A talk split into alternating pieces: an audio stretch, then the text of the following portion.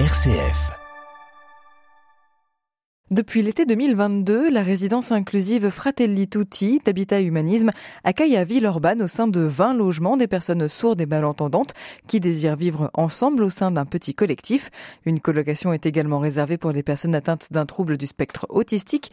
Rencontre aujourd'hui avec Bernard Dever, le président fondateur d'Habitat Humanisme. Bonjour. Bonjour à vous. Il aura fallu sept ans de préparation pour que ce projet voit le jour, rue des Deux Frères, donc à Villeurbanne. Comment est née l'idée de cette résidence inclusive? Alors, comme vous venez de le souligner, il a fallu du temps, trop de temps, pour sortir en fait une opération qui fait euh, un peu plus de 30 logements. C'est aussi ce qui explique euh, finalement le, drame du mal logement, une des raisons du, mal logement.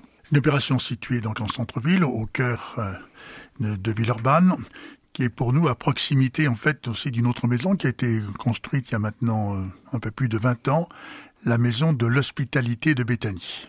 Fratelli Tutti, Habitat Humanisme avec l'hospitalité de Béthanie sont deux maisons qui sont des maisons de soins, du prendre soin des personnes. fait partie du pôle médico-social en fait aujourd'hui du mouvement Habitat Humanisme. Ce pôle a, a beaucoup progressé hein, puisque il a commencé il y a donc un peu plus de 20 ans. Et aujourd'hui, il y a plus de 62 établissements qui sont constitutifs de, ce pôle, des maisons donc essentiellement pour des personnes âgées dépendantes. Pourquoi Habitat Humanisme est intervenu dans le champ médico-social? Ça a beaucoup surpris d'ailleurs, parfois ça marquait des étonnements, voire des agacements, mais ils veulent donc tout faire. En fait, la question du logement, c'est aussi un apport par rapport à la question de la santé. Et les personnes que nous logeons, et depuis l'origine, ça va faire 39 ans euh, dans quelques semaines, hein, c'est des logements pour des personnes en situation de fracture sociale, de rupture, des personnes qui sont d'ailleurs parfois en situation tellement difficile qu'elles sont à la rue. C'est aussi ces femmes qui sont euh, battues et qui se retrouvent à la rue. C'est dire que c'est à chaque fois des personnes qui sont en situation de souffrance. Et donc le logement, pour nous, c'est un acte de soin. Bâtir, c'est un acte de soin, un acte du prendre soin.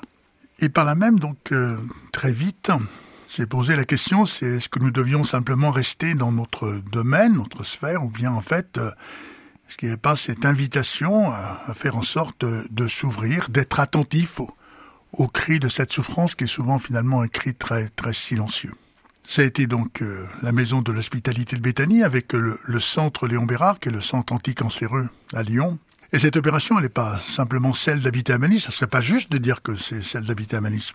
C'est aussi celle de ce centre anticancéreux, de ses soignants, de la direction de, de ce centre, de ceux qui travaillent sur les questions sociales au sein du centre Léon Bérard et qui se trouvent confrontés à des patients pour qui euh, la sortie de l'hôpital est, est difficile, mais pour aller où? C'est aussi des personnes malades qui n'ont pas besoin de rester encore à l'hôpital, mais qui ont besoin de soins. Et naturellement, assurer ces soins, est-ce que c'est possible à la rue ou dans un hébergement qui est indécent? Le logement, c'est jamais quelque chose d'isolé, ça fait partie toujours en fait d'un environnement. Et l'acte d'habiter, c'est toujours un acte à partir duquel finalement c'est tout un engagement, un engagement familial, un engagement social. Comment prendre en compte les différentes composantes? De ces réalités sociales qui sont parfois des réalités très très difficiles. Donc pour en reprendre l'opération de Fratelli Tutti, c'est aussi le continuum d'une autre opération, la résidence Sainte-Claire, qui a été réalisée en fait à Caluire, sur le site euh, des Clarisses. Nous avons réalisé avec euh, l'IRSEM, qui est très spécialisé sur les questions en fait euh, des personnes malentendantes. On dit malentendantes, mais c'est des personnes qui ne parlent pas parce qu'en fait elles n'entendent pas. Et donc nous avons réalisé 14 logements plus euh, huit autres logements euh, qui sont occupés par des personnes en grande difficulté sociale psychologique. Et d'ailleurs, on s'est posé la question en disant, mais en fait, euh, comment ces publics très différents vont pouvoir finalement vont pouvoir cohabiter? Et plus que cohabiter, finalement, pouvoir aussi s'entendre, puisqu'en fait, il y a 14 personnes, un petit peu plus, il y, a des, il y a des couples qui sont malentendants. Et finalement, je vais vous dire cela, c'était pour moi aussi une grande joie de Noël, 48 heures avant la, fête de la Nativité, toutes ces personnes se sont réunies autour d'une table et j'étais heureux de voir combien ils étaient en capacité en fait de s'entendre. C'est à partir de l'écoute du cœur. Et cette écoute du cœur euh, m'avait frappé. Moi, il m'arrive de venir tôt à mon bureau le, matin, et donc à dessein, j'ai mis mon bureau en fait dans cette maison de Sainte-Claire. Et le matin, il y a toujours en fait un malentendant qui doit m'apercevoir, garer ma voiture et qui vient m'apporter le café. Quoi. Et donc il y a une convivialité absolument extraordinaire avec des, des personnes qui pourraient être précisément en situation vraiment de, de grande rupture par rapport en fait à, à l'écoute, mais qui savent finalement vraiment écouter, écouter autrement. Et à partir de leur écoute, finalement, ils ouvrent des perspectives tout à fait inattendues. Quels sont les, besoins spécifiques des personnes sourdes et malentendantes auxquels il fallait répondre en termes de logement Et finalement, pourquoi ouvrir une deuxième résidence à Villeurbanne en plus de celle de Caluire Parce qu'il y a trop de personnes qui sont en attente. Le champ euh, médico-social est aussi un champ qui évolue comme la société. Comme pour les personnes âgées, aujourd'hui, il y a la nécessité en fait de ce qu'on appelle euh, ces maisons avec cet acronyme des EHPAD, des établissements hébergeants des personnes âgées dépendantes, donc des maisons de nos grands aînés, mais on voit aussi qu'il y a une autre, il y a une demande. Cette demande, elle est liée en dire mais est-ce qu'on peut pas continuer des, soins finalement? Est-ce que je peux pas vieillir à domicile? Non pas maintenir à domicile, parce que le mot maintenir, c'est encore en fait un mot qui est un, un mot de, de, puissance. Il y aurait celui qui aurait la capacité de faire maintenir les gens. En fait, le sujet n'est pas là. C'est de permettre d'offrir un certain nombre de prestations et à partir desquelles la personne décide de dire c'est possible c'est possible que je puisse continuer à vivre dans mon domicile ou bien dans ces maisons euh, intergénérationnelles, de celles à partir desquelles, en fait, il faut qu'il faut sans doute développer pour en fait briser la question de la solitude. Les soins, c'est parfois difficile parce qu'il faut trouver des soignants et on sait combien aujourd'hui euh, les soignants sont en nombre pas assez nombreux pour pouvoir répondre à la demande. Mais il y a cette approche du soin, mais aussi permettre à la personne aussi qu'elle découvre que elle peut rester en relation et la relation est un soin. Quand on est coupé des relations, en fait, on est coupé en fait de tout et donc d'une certaine façon, c'est un autre type de souffrance qui s'impose et qui fait mal aussi et qui fait mal. Cette nouvelle opération, pourquoi? Pas simplement parce qu'on a décidé pour des raisons qui seraient euh, financières. Habitat Manis n'est pas un acteur immobilier. On est un acteur d'opérations, de programmes à partir desquels des personnes vont pouvoir trouver leur place. Et pour qu'elles trouvent d'ailleurs leur place, il faut vivre des déplacements, il faut aussi permettre à la société finalement aussi qu'elle consente à ce qu'il y ait des opérations qui se réalisent et que parfois les pouvoirs publics ne peuvent pas voir arriver, ou les riverains. Et c'est ce qui s'est passé en fait aussi, euh, autant d'ailleurs pour la résidence Sainte-Claire que pour la résidence Fratelli Tutti, euh, une opposition. Pour Caluire, ça a été une opposition d'élus, mais pas des riverains. Par contre, les riverains ont été absolument incroyables. Ils se sont dit, oh, c'est pas ce qu'on souhaitait, parce qu'en fait, il y avait un espace vert en face de chez nous, donc euh, naturellement. Je crois qu'on a été attentifs, et ils nous le reconnaissent, ils en prennent acte. Le respect qu'on a eu, en fait, aussi par rapport aux riverains, et ce respect aussi des personnes qui vont habiter, en fait, ce lieu, cette convergence du respect, ouvre aussi en fait des relations qui sont tout à fait euh, intéressantes, judicieuses. Pour euh, l'opération Fratelli Tutti, alors c'était pas pas une opposition des élus, pas du tout, au contraire, ils étaient même tout à fait favorables. Là, ça a été une opposition de riverains, ça a été devant un tribunal, mais comme à Caluire, en fait, aussi.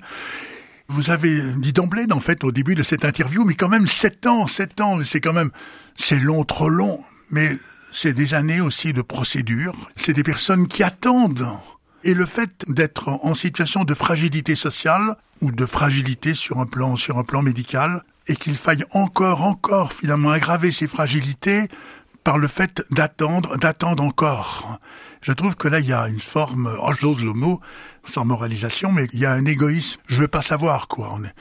Le fait qu'il puisse y avoir des personnes malades, on est bien portant et donc on veut pas voir arriver des personnes qui sont en difficulté. Peut-être d'ailleurs parce qu'il y a une sorte de peur. Qu'est-ce qui pourrait nous arriver, nous aussi? Et donc on essaie toujours d'avoir un environnement qui soit l'environnement qu'on veut rêver, dans lequel on veut vivre, et que rien ne vienne, j'ose dire ce mot abîmer, mais leur environnement. Toute la question, c'est comment on peut passer d'un entre-soi à l'autre-soi. Et, et, donc cette, ce passage-là, c'est toujours un acte de soin, c'est toujours un passage pour les croyants. C'est aussi en fait une magnifique ouverture, quelque chose qui fait ressusciter, qui suscite en fait des opérations tout à fait nouvelles. On continue. Bernard Dever, président fondateur d'Habitat Humanisme, a présenté cette résidence inclusive Fratelli Tutti d'Habitat Humanisme juste après une courte pause musicale. Restez avec nous. M comme midi, l'invité. On prend la direction de Villeurbanne à présent avec Bernard Dever, président fondateur d'Habitat Humanisme, à l'occasion de l'inauguration de la résidence inclusive Fratelli Tutti d'Habitat Humanisme, euh, qui propose donc une vingtaine, une trentaine de logements pour les personnes sourdes et malentendantes qui désirent vivre ensemble au sein d'un petit collectif.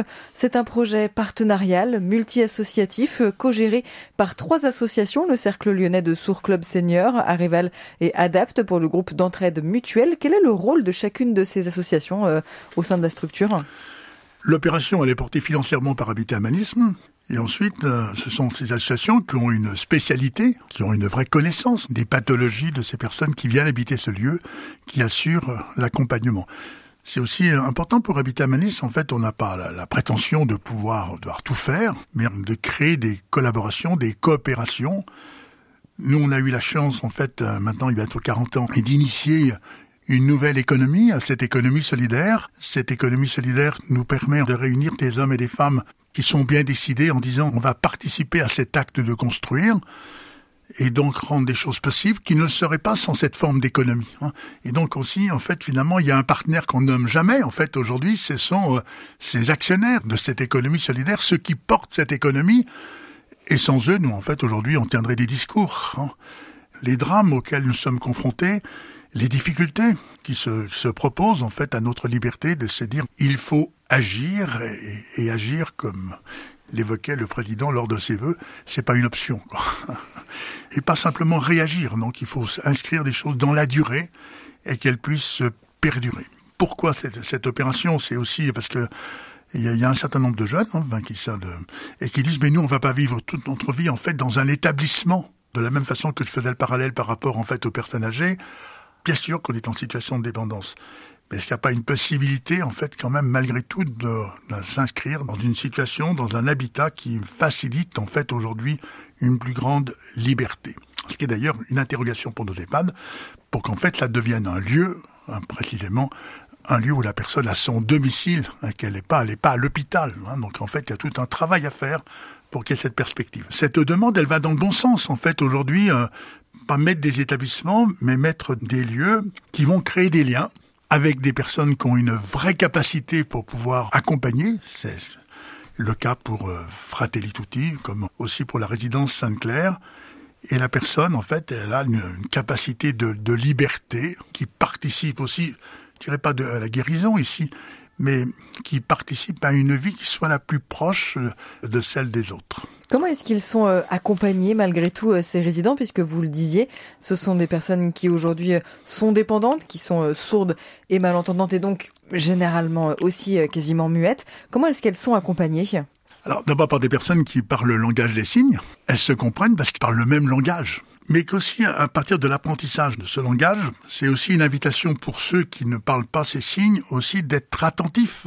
C'est par exemple euh, apprendre à lire sur sur les lèvres. Et moi, je vois la personne qui m'apporte le café le matin. Maintenant, j'arrive presque à la comprendre. Je suis, je suis incapable de parler le langage des signes. En tout cas, je pas fait l'effort, en tout cas, d'apprendre de ce langage. Mais mais par contre, elle voit bien aussi que par rapport à elle, je suis un handicapé puisqu'en fait je suis pas capable de pouvoir entendre l'entendre. Elle me parle, non seulement elle me parle, mais en fait à partir de sa parole, sa parole aussi est une parole qui apporte des choses, le café le, le matin par exemple, effectivement. J'ai vu combien elle faisait attention encore, vous voyez, ce matin en fait, en me présentant ses voeux, elle faisait très attention, on me parlait doucement pour que sur ses, lèvres, je puisse comprendre, puisse, je puisse comprendre. Vous voyez, au fond, cette délicatesse de leur part, ça nous conduit à nous, on va très vite en fait, effectivement, parce que les choses apparaissent faciles, etc. On est toujours des êtres pas toujours habités, mais en tout cas habitués. Et, donc ça, ça conduit à ces personnes à, être attentifs à aux situations de fragilité. Et là, en fait, où la dimension du fragile prend place, prend, j'allais dire, prend corps, eh bien, d'une certaine façon, on devient toujours plus humain. Est-ce qu'il y a une autre forme d'accompagnement finalement autre que celle euh, de ce langage des signes dont on parlait? Il y a le, cette présence aussi en par des soignants, enfin d'une certaine façon. Hein.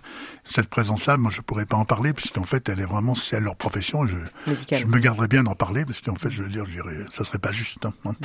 Merci beaucoup Bernard Dever. On rappelle que vous êtes le président fondateur d'Habitat et Humanisme et que euh, vous avez donc inauguré récemment cette résidence inclusive Fratelli Tutti financée par Habitat Humanisme et co-gérée par trois associations à Villeurbanne euh, qui proposent donc des logements euh, collectifs pour les personnes sourdes et malentendantes et vous retrouvez plus d'infos sur les actions d'Habitat Humanisme sur le www.habitat-humanisme.org. Merci. Merci et qu'il me soit permis en fait d'adresser à vos auditrices auditeurs tous mes voeux. Et ces voeux, c'est pas simplement des souhaits, mais de voir comment on peut en faire des enjeux hein, pour que précisément, devant des situations difficiles, on relève des défis. Merci. Merci.